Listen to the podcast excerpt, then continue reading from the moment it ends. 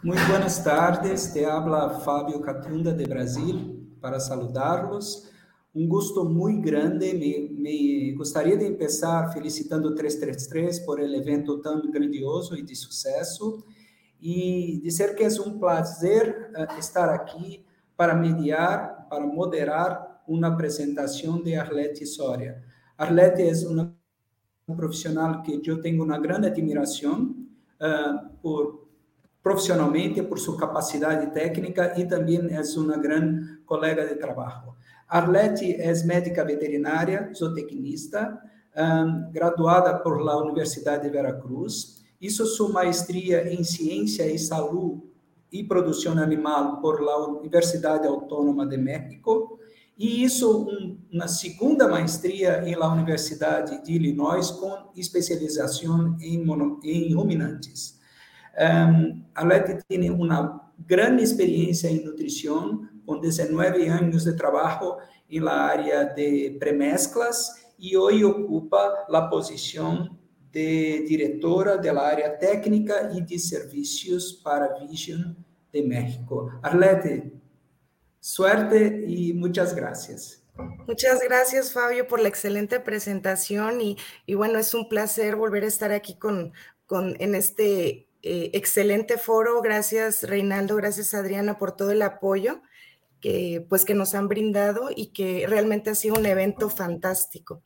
Bueno, pues el día de hoy vamos a cerrar con una ponencia eh, pues complicada, pero, pero muy interesante. Entonces vamos a empezar. El tema de, que me tocó este, hablar se llama potenciación de la respuesta inmune a través de la alimentación, estrategias nutricionales que contribuyen a la salud y prevención de enfermedades. O sea, largo y complejo, pero vamos a buscar la forma de que, de que, de que lo hagamos un poco ligero.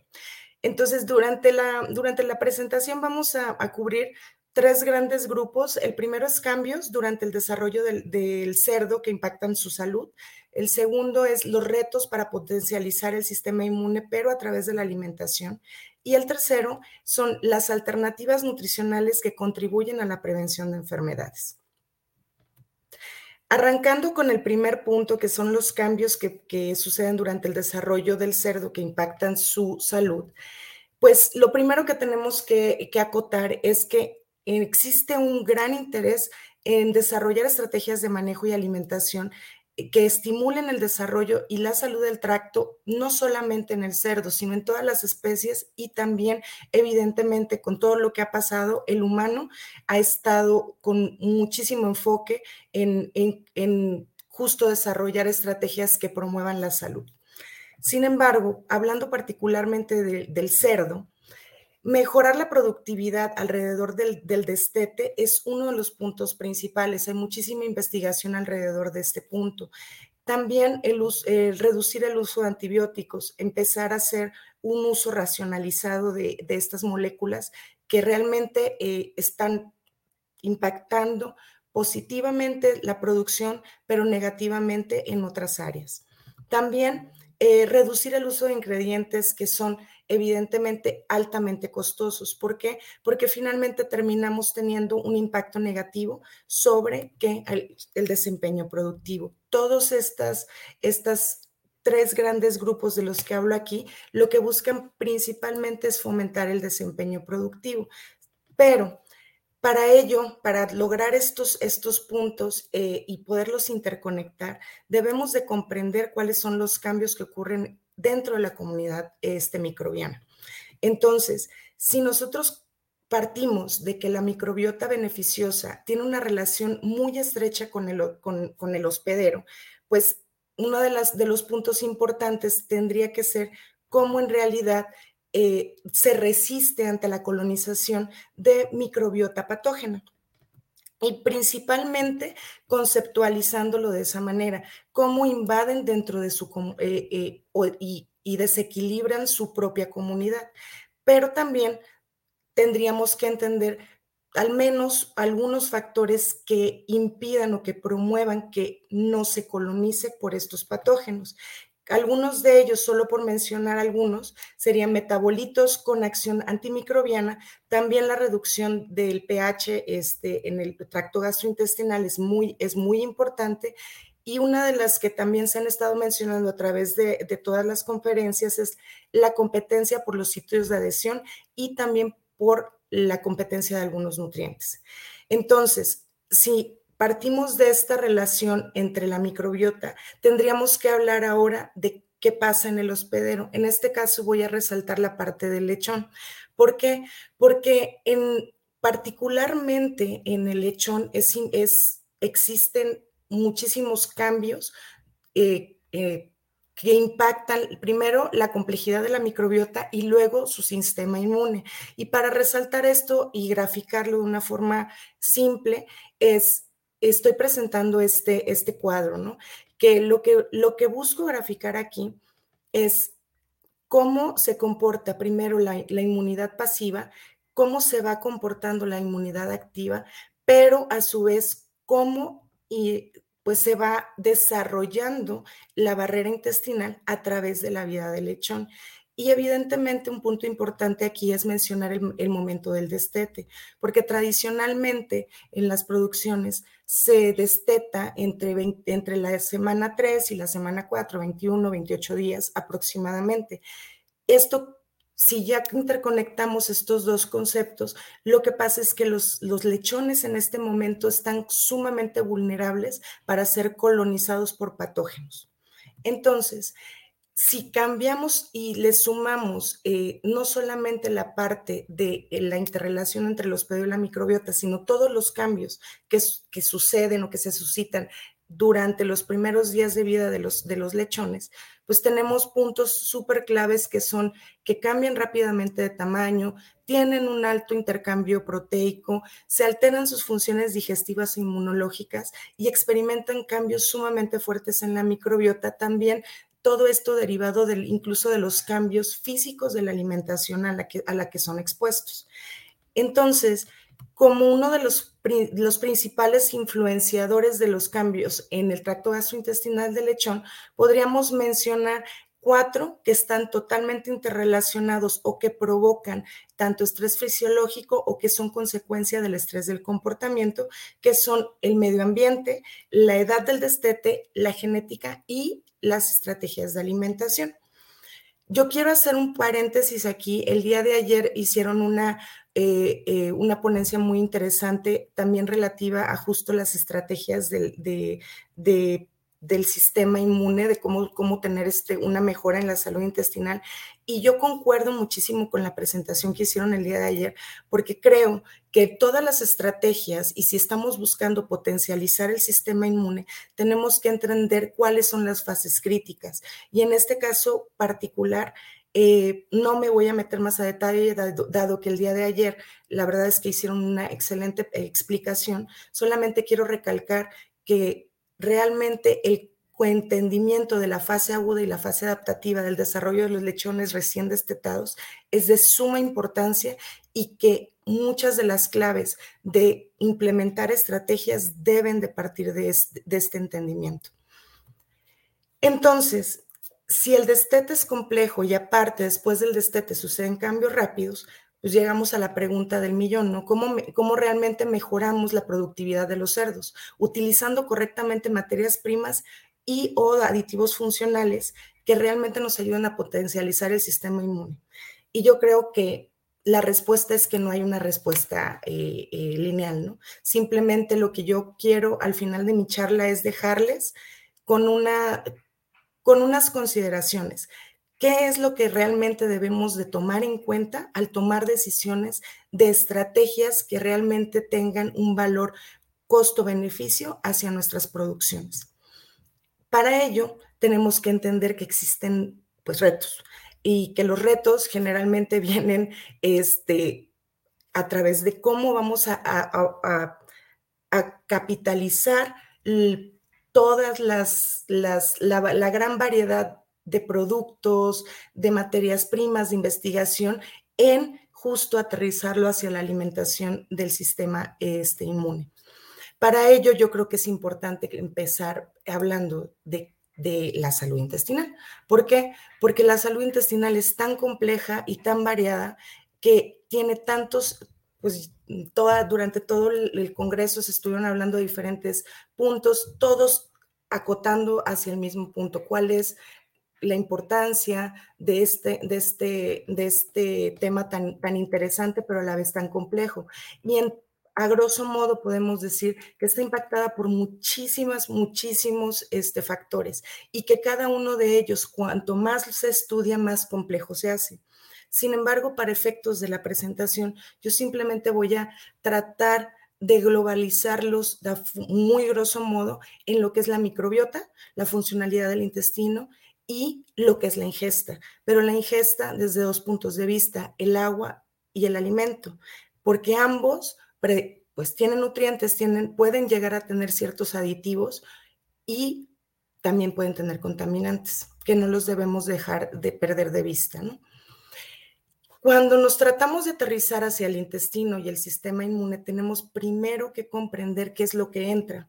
Como hablaba en la, diapositiva anterior, tenemos que hablar de la ingesta, qué ingiere el animal, en qué condiciones viene y bajo qué, eh, y, qué realmente va a impactar dentro de todo nuestro, eh, pues nuestros objetivos que tengamos hacia el desarrollo del sistema inmune.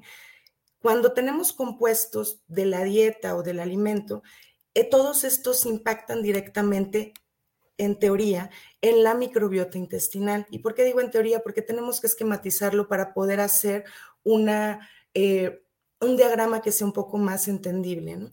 Realmente, si hablamos como tal de la conceptualización del tracto gastrointestinal, nosotros podríamos decir que en el tracto gastrointestinal se divide en tres grandes funciones tiene una función metabólica, tiene una función protectora y tiene una función inmunológica. Y esta función inmunológica no debemos de, olvidar que es de suma importancia porque tiene eh, más o menos el 70% de las células del sistema inmune se encuentran embebidos en el tracto gastrointestinal. Y por otro lado, el 30% de la, masa de la masa intestinal tiene tejido linfoide. Entonces, realmente se vuelve de suma importancia. No es... Eh, eh, nada nuevo. Sin embargo, sí lo que queremos hacer es empezar a, fabricar dietas que impacten la salud, pues tenemos que considerar estos tres puntos. Y también comprender que cualquier cosa que nosotros hagamos, eh, si incluimos aminoácidos, si se producen aminas, si tenemos nucleótidos, si decidimos meter ácidos orgánicos, este, todos estos van a tener un impacto en el desarrollo del tracto gastrointestinal. No debemos de dejar de lado que dentro del tracto gastrointestinal una de las porciones importantes es el proceso inflamatorio. ¿Por qué? Porque dentro de este proceso inflamatorio eh, realmente está mucho del gasto energético o de la partición de nutrientes que va a tener cada uno de los animales. Y tan solo este tema es súper amplio, yo lo voy a cubrir muy a grosso modo, pero siempre simplemente resaltando que si nosotros activamos de manera eh, excesiva el sistema inmune, siempre vamos a resultar en una ineficiencia de la función del tracto gastrointestinal. Para ejemplificar esto, yo hablo de eh, un trabajo que me encontré que se hizo en ambiente controlado y que justamente se estaban buscando medir cuáles serían los máximo desempeño de, de una genética. Entonces, eh, bajo ambiente controlado, libre de patógenos y todas las condiciones este, más bonitas, realmente el sistema inmune se considera que está inactivado. Y lo pongo entre comillas porque realmente no es que esté inactivado, simplemente es que está en equilibrio. Pero, ¿qué pasa en, al momento en que, se, el, que, el que tenemos inflamación en el tracto gastrointestinal? Finalmente impacta en el apetito y, y obviamente en la regulación endocrina del crecimiento. ¿Por qué? Porque al final del día, esta sobreestimulación del sistema inmune en el tracto gastrointestinal va a mandar señales al sistema nervioso central que le va a decir al sistema, a, nuestro cerebro, deja de comer. Entonces, automáticamente tenemos, me siento mal, dejo de comer. ¿Por qué? Porque tengo que parar para poder componer lo que está mal, como como naturalmente debería de pasar. Entonces, si nosotros queremos y entendiendo este nivel de, vaya que la complejidad es mucho más, va mucho más allá de la simpleza con la que lo estoy, le estoy mencionando, este, comprendiendo todas estas cosas, eh, si queremos hacer estrategias de alimentación, debemos de pensar en realizarlas eh, inteligentemente hacia buscar que se eh, equilibre justo eh, este exceso de activación del sistema inmune. Y si hablamos un poco más a fondo y un poquito resaltando lo que venía yo mencionando, que realmente no es que esté inactivo, es que simplemente se encuentra en equilibrio, un tracto gastrointestinal sano siempre va a tener cierta expresión de eh, todos estos componentes proinflamatorios.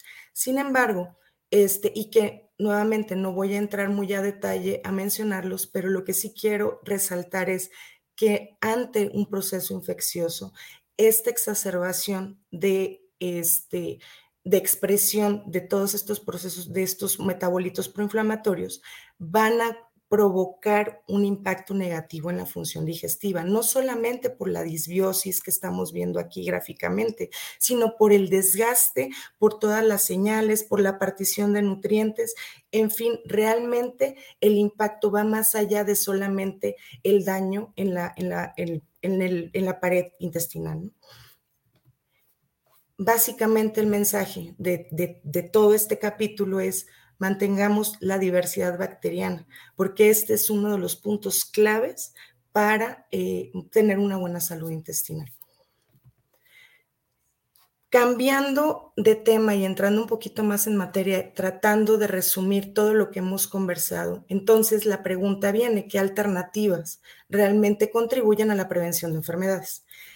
Y pues si hablamos de estrategias, creo que lo primero que tenemos que hacer es una retrospección, ¿no? De pues que cualquier base o cualquier estrategia necesitamos primero identificar las necesidades, ya que estas van a determinar la demanda de nutrientes. Y aunque se oiga tan simple, realmente a veces no lo analizamos visualmente. ¿Por qué? Porque, y lo pongo aquí de una forma burda, pero a la vez este, tratando de explicar el porqué de este comentario.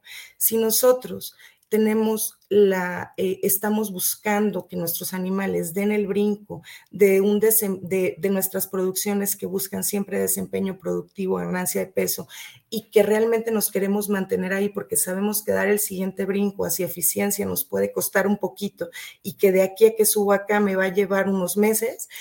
Eh, y que las necesidades el suministro de nutrientes puede ser aún mayor, mi costo del alimento puede ser mayor, aunque mi beneficio en días a mercado sea este, mejor. Todas esas cosas que hemos visto durante toda esta jornada, este, realmente necesitamos entender dónde queremos estar. Si queremos brincar de aquí a acá, eh, el, el brinco va a ser muy fuerte, el retorno a la inversión probablemente no sea lo que esperamos. Entonces, lo dejo ahí como una, como un, como un mensaje para que cada vez que busquemos armar estrategias, se armen de manera escalonada, buscando justo el entendimiento de estos, de estos conceptos. Cuando hablamos de alternativas, la verdad es que la lista es interminable, interminable.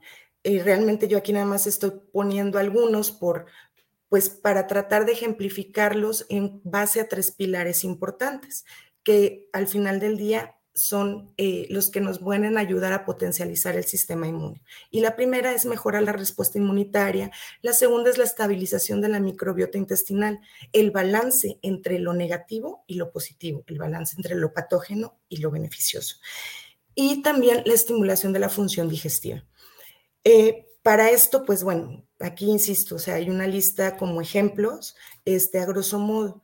Sin embargo, yo quiero dejar un mensaje que les mencioné anteriormente. No debemos de olvidar la prevención de la ingesta.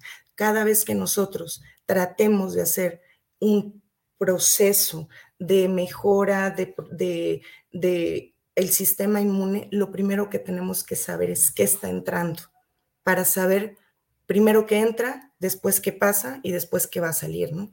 Entonces, nada más como, como una consideración general si nosotros tratamos de hacer dietas eh, básicas, amigables para el tracto gastrointestinal, pues podemos hablar de millones de factores. Yo traté de hacer un resumen de lo que considero es más importante de acuerdo a investigaciones que, es, que, pues, que están publicadas. Y voy a empezar a hablar de lo básico a lo particular. Básicamente es, eh, pues el bajo contenido de factores nutricionales, proteínas funcionales, capacidad buffer de la dieta, aunque suena eh, pues de una forma eh, eh, natural que pensemos en la capacidad buffer si estamos metiendo ácidos orgánicos para bajar el pH, muchas veces es uno de los puntos que está menos cuidados dentro de la, dentro de la formulación. Por otro lado, también hablábamos de la, dieta, de la fibra dietaria. El día de ayer hablaban este, también en esta presentación, que la verdad este, los felicito, de una presentación muy buena, este, que en el caso de Latinoamérica en particular, eh, una de, las, fibras dietarias no necesariamente era una, estrategia alternativa importante, eh, porque podría ser muy costosa. Mm, yo, yo creo que sí, pero también existen herramientas que nos pueden ayudar a tener una fibra eh, que nos ayude a equilibrarla. Este, y también han hablado en, eh, el transcurso de estas, de estas charlas de algunas de ellas. Sin embargo, no debemos de dejar de lado eh, que esta fibra dietaria nos va a estimular la fermentación microbiana, nos va a ayudar a producir ácidos grasos de cadena corta y evidentemente pues nos va a provocar un, un intestino más sano. La otra es que se puede equilibrar esta fibra dietaria a través de agregar carbohidratos este, fermentables o de rápida degradación. Por otro lado, y no menos importante, es la proteína. Mucho eh, y muy conocida, mm, sabemos perfectamente que está asociada al síndrome este de, diarrea postestete, pero para no, no, entrar mucho en detalle, pues esto ya también fue cubierto en algunas de las presentaciones anteriores, solamente recalcar, cuidemos el balance de aminoácidos y un poquito más adelante voy a, voy a decir por qué.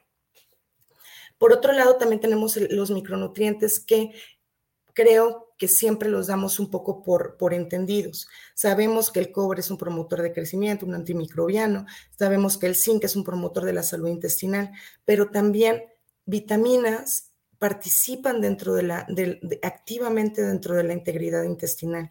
Entonces, y yo los invito a que también se haga una revisión un poco más, más, más amplia. Hay trabajos sumamente interesantes sobre vitamina e, B que, que realmente, o sea, te, te, quedas como que pensando, ¿no?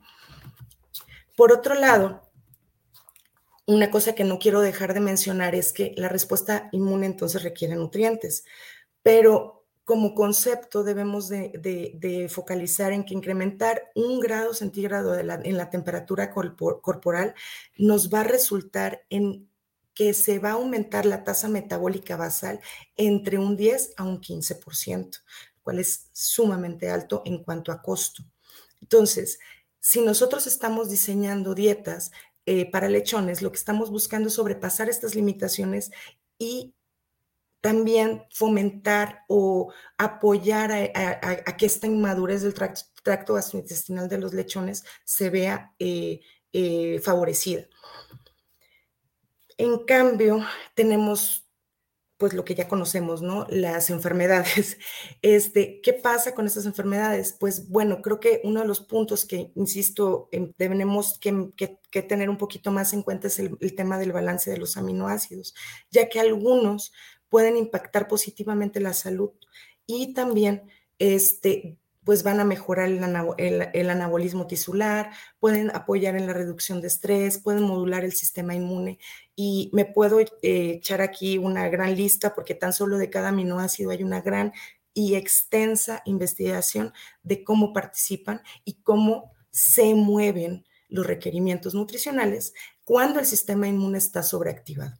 No, un punto importante es que no estamos alimentando crecimiento, estamos alimentando un, sistema que está sobre, eh, pues como si estuviera andando a, velocidad mil, ¿no? Aquí nada más les pongo dos ejemplos simples. No los voy a mencionar, solamente es para que, para que lo tengamos en cuenta y como una sugerencia de revisión y estimulando su curiosidad, este, que es la arginina y, y, la glutamina. Interesantes ambos, ¿no? Por otro lado, también tenemos herramientas este, que nos pueden ayudar, que, insisto, cada vez se vienen generando más y más y más este, productos. En este caso, eh, les voy a hablar de una ciolita cúprica patentada. ¿Por qué esta ciolita cúprica es importante o interesante y, y qué es lo novedoso de ella? Finalmente, lo que hace esta, esta ciolita cúprica es que atrae eh, a las bacterias por, por su polaridad. Y lo que hace, aquí lo voy a poner bastante gráfico y en honor al tiempo me voy a ir apurando un poco, es que finalmente lo que, lo que ven aquí es que la, la bacteria se une, la atrapa y la puede excretar. Y entonces, si estamos hablando de problemas de coli, pues básicamente ese es el punto importante, tratar de impedir que se adhiera al tracto gastrointestinal. También se han hecho este, trabajos de justo de medir eh, en qué momento realmente está eh, reduciendo la población. Eh, evidentemente estos trabajos son in vitro, pero sí se habla de que cualquier logaritmo que esté por debajo de 3 se considera que ya hay un impacto o una limitación en el crecimiento de las poblaciones bacterianas y que por encima de este factor realmente hay una disminución de la población. Importante. Por otro lado, cuando hablamos de estrategias, una de las preguntas que siempre generan es ¿y cómo impacta a las otras, a, las bacterias beneficiosas? ¿no? Eh, realmente sí hay un impacto, pero como ven, es un, no se considera con efecto. ¿Por qué? Porque una vez que baja, se establece y no alcanza en ningún momento la reducción este, mayor de un, de un logaritmo de 3, lo cual quiere decir que realmente no está teniendo un impacto negativo ni está limitando el crecimiento de estas comunidades. Pero hablamos de estrategias, entonces eh, creo que uno de los puntos importantes es el momento. El momento, en qué momento usamos y en qué tiempo y bajo qué circunstancias. Cuando nosotros hacemos pruebas, y ayer también hablaban de cuáles son las pruebas, qué se tiene que evaluar, cómo lo, cómo medimos, este, yo creo que cada situación es un caso particular. Yo, yo les quiero dejar esta imagen, ¿por qué? Porque la misma ciolita cúprica, eh, dependiendo de la etapa en un, en un pre-starter, por ejemplo, nos puede entregar con tanto resultados sumamente beneficiosos como resultados que no necesariamente este, son los mejores. ¿Y de qué depende? Cada uno de estos trabajos tiene situaciones eh, ecológicas distintas. Y hago la remembranza hacia la fase aguda que mencionaba en la, en la, eh, en la, al inicio de la presentación. ¿Qué pasa? Pues es la edad, están justo en esa etapa aguda. Entonces, probablemente no estamos interconectando o no tenemos la suficiente información para poder pues decir sí, en esta sí va a funcionar, no en esta no. Sin embargo, cuando pasamos a una etapa de starter, fíjense cómo el resultado siempre es positivo, porque ya estamos con un, con un, intestino eh, adaptado. Se los dejo ahí como, una, como un comentario. Por otro lado, tenemos extractos de plantas que también parte importante de estos extractos de plantas es modular la inflamación de la mucosa intestinal y en algunos casos, depende del tipo de combinaciones y de plantas, este, se fomenta o se reduce el estrés oxidativo que viene asociado a esta, esta inflamación. En, en, este caso en particular estoy hablando de productos que tienen sanguinarina, tienen anoquiol y tienen magnolol. Estos productos, ¿por qué son interesantes? Porque cuando hablamos de extractos de plantas, uno de los puntos críticos es el sitio de acción. El sitio de acción sí tiene que ser en el intestino y por otro lado tiene que tener una, eh, una tasa de absorción que no sea significativa, porque lo que no quieres es que se absorba, lo que quieres es que se quede en el humo. Y actúe en lo que tiene que actuar, que es reducir las alteraciones de la mucosa intestinal y si realmente estos productos este, se pueden comparar, es importante tener en cuenta que estos productos, al, reducir la inflamación, fíjense cómo tenemos aquí tres trabajos, diferentes tiempos, diferente número de lechones, pero en todos ellos hay un, eh, hay un beneficio. Hay un beneficio en peso vivo, en ganancia de peso, en lo que ustedes busquen.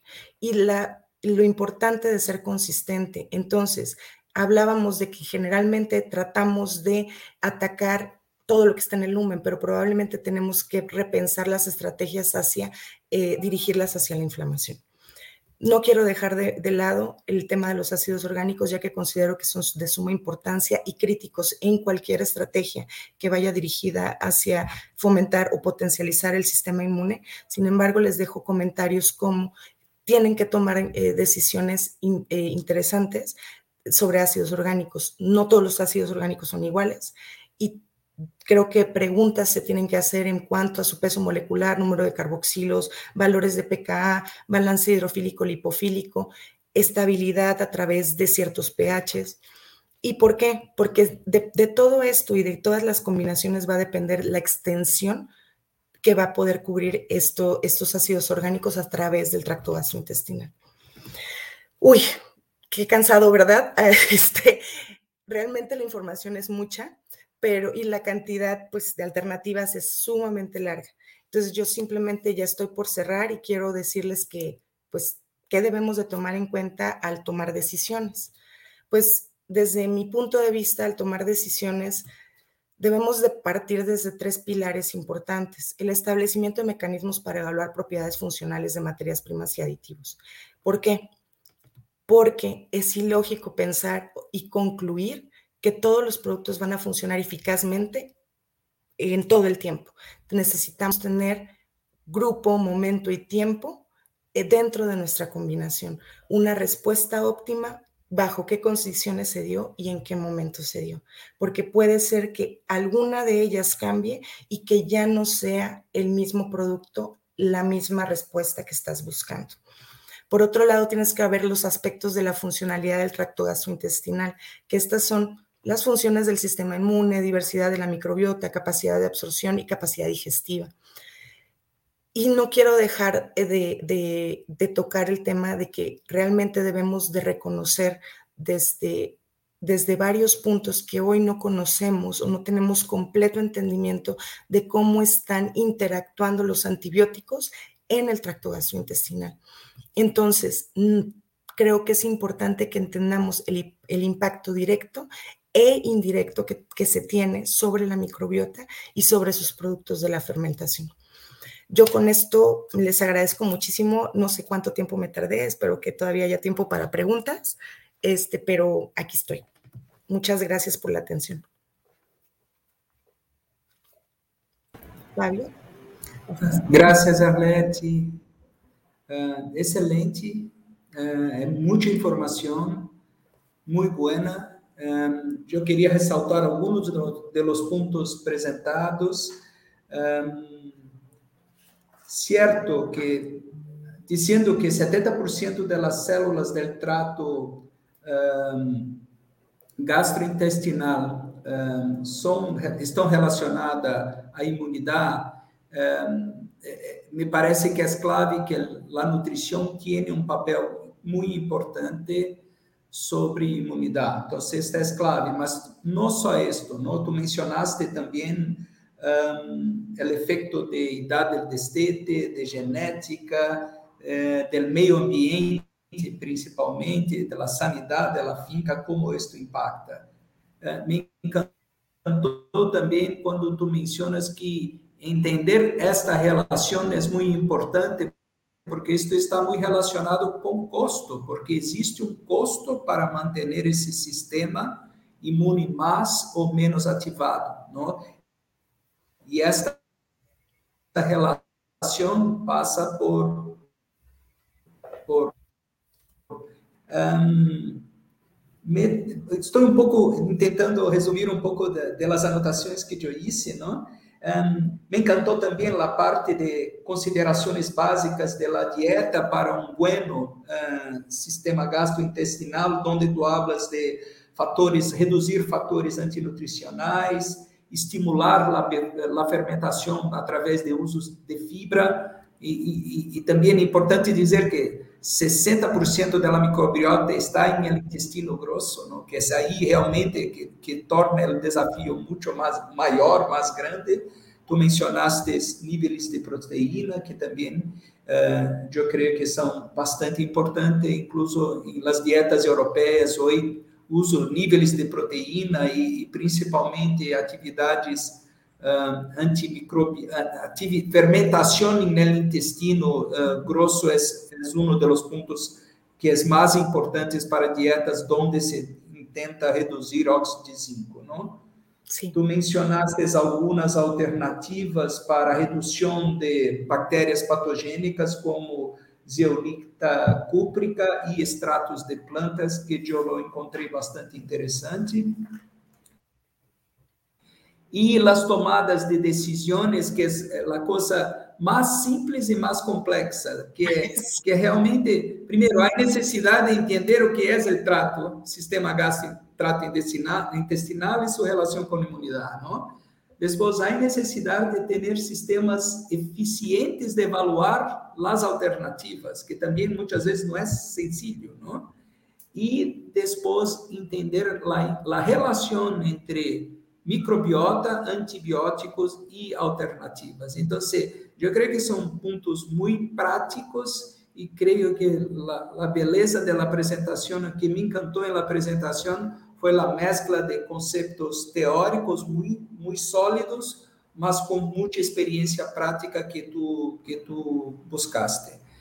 Há uma série de perguntas, eu, eu me, me fazer uma das perguntas de Raul Azorella, um gosto saludá-lo, Raul. Qual, qual é a opinião da utilização de alimentos fermentados desde o dia 6 de vida em dietas líquidas? Raul é um, um clássico produtor de Argentina que trabalha com dietas líquidas há muitos anos, tem muita experiência com isso.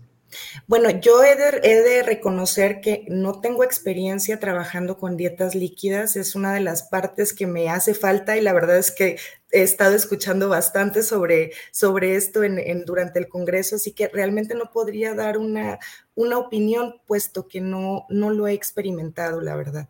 No sé, Fabio, si tú tengas algún comentario al respecto de este, de este punto en particular. Uh, Raul, eu tenho um pouco da época que eu vivi em Irlanda, onde e acompanhei também um investigador chamado Peter Brooks, uh, que, que, era um, um, fanático por dietas de, fermentadas. Se tu consegues controlar o grado de fermentação, uh, funciona muito bem, incluso para retirada de, de antibióticos. Agora, há que, que ter um controle bastante preciso de la fermentación para que tú no, no críes, eh, la fermentación tiene que ser precisa. Esta es la experiencia muy práctica, Raúl. Eh, eh, tú sabes que acá también trabajamos muy poco con, con eh, dietas líquidas en Brasil. Ah, hay también una, una, otra segunda pregunta, uh, Arlete, que es de Guillermo Bidirines, uh, poderia indicar-me os mecanismos para lograr que as moléculas cheguem ao intestino delgado sem degradar, degradar, se degradarem no estômago? Ou seja, uh, o mecanismo para lograr que as moléculas não se degradem no estômago. Bueno, depende de qué moléculas, ¿no? Porque realmente justo por eso es que es eh, lo complejo que existe este tema. O sea, hay unas eh, técnicas de recubrimiento graso, este, vaya, o sea, podemos hablar de varias. El, tema, el mismo tema de la ceolita cúprica, este, que justo lo que hace es que no necesariamente se, se, eh, se desligue el, el cobre, sino más bien el cobre lo que hace es que atrae en lugar de que sea como un nutriente, es como un factor. O sea, realmente técnicas hay muchas. Es, creo que también dentro de la parte de, acidificaciones hay también un montón de, técnicas. Lo que creo es que aquí tenemos que, resaltar es qué es lo que estaríamos buscando y hacia dónde estaríamos este, dirigiendo eh, el producto o la, o la tecnología que tengamos en las manos, porque es, bueno, yo hace muchos años que empecé a trabajar, este, me, me, enseñaron la técnica del martillo al revés, ¿no? Si no lo sabes usar y este, por muy bueno que sea el martillo, este, pues nunca vas a clavar, ¿no? Entonces, yo sí creo que, que más allá de las técnicas que definitivamente son montones, este, creo que, que es que de esa técnica que es lo que estamos buscando como beneficio.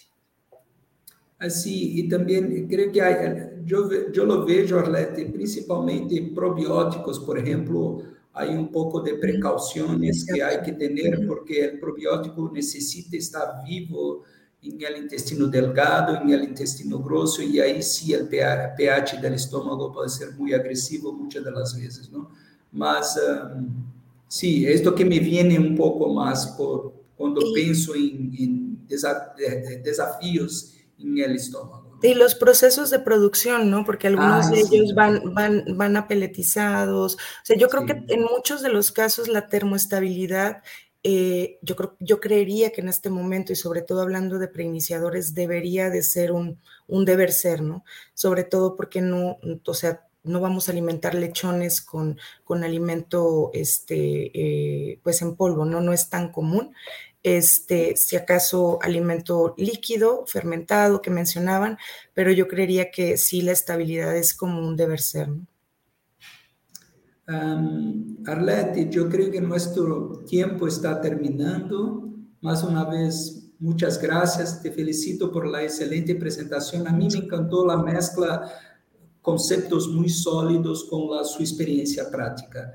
Y a 333, muchas gracias y felicitaciones a ustedes. Um, agradezco mucho la oportunidad. Gracias a todos. Muchas gracias a todos. Hasta luego.